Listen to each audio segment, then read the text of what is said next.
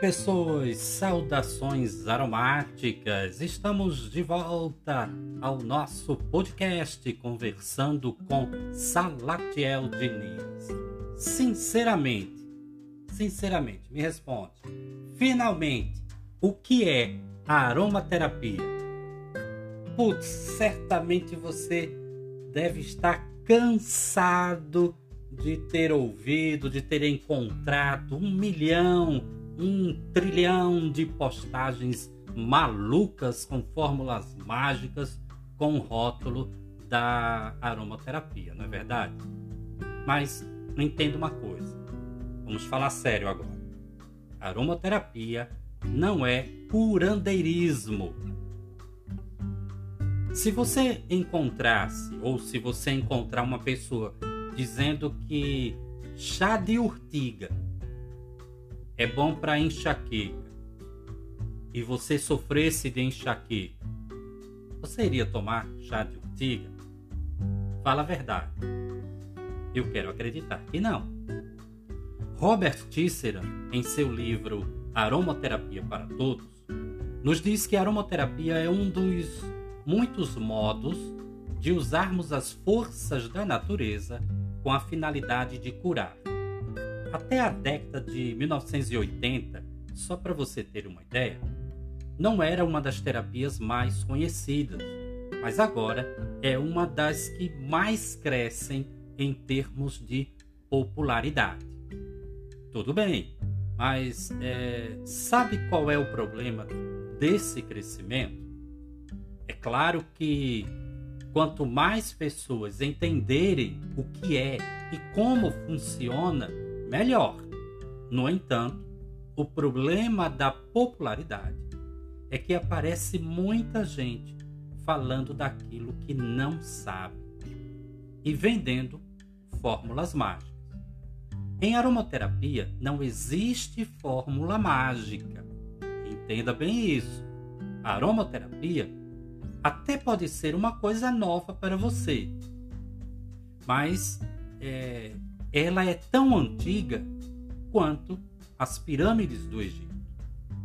Trata-se de um tratamento holístico, portanto, não faz uso de remédios tóxicos, tampouco demasiadamente fortes.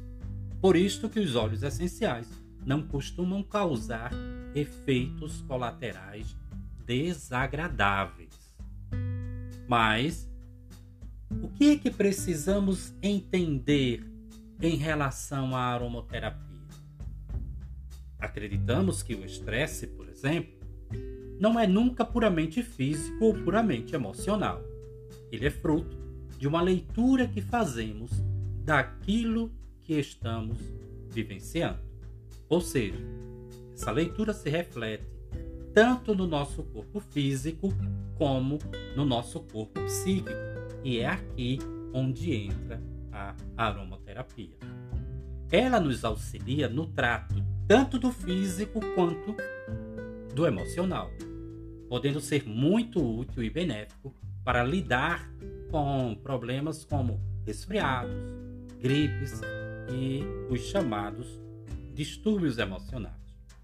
Neste caso, podemos salientar que a aromaterapia não veio ou existe para ocupar o lugar de ninguém, mas para complementar todas as outras áreas.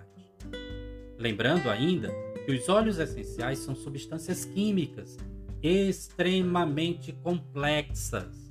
Portanto, a cura através dos óleos essenciais deve se dar dentro de uma ação segura.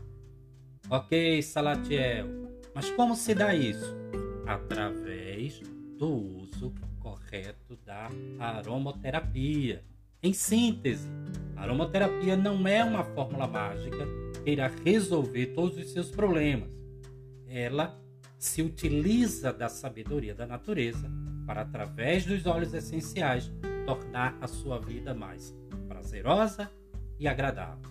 Concluindo, experimente amar-se mais, ler mais, brincar, sorrir, perdoar-se a si mesmo e não ter vergonha de procurar ajuda profissional quando o emocional não estiver bem.